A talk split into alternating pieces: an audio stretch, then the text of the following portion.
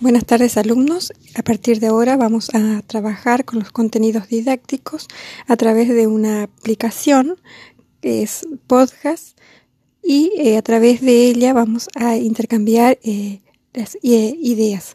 Espero que esto eh, les sea de, utilidad y podamos llevar el desarrollo de los contenidos con más eficacia.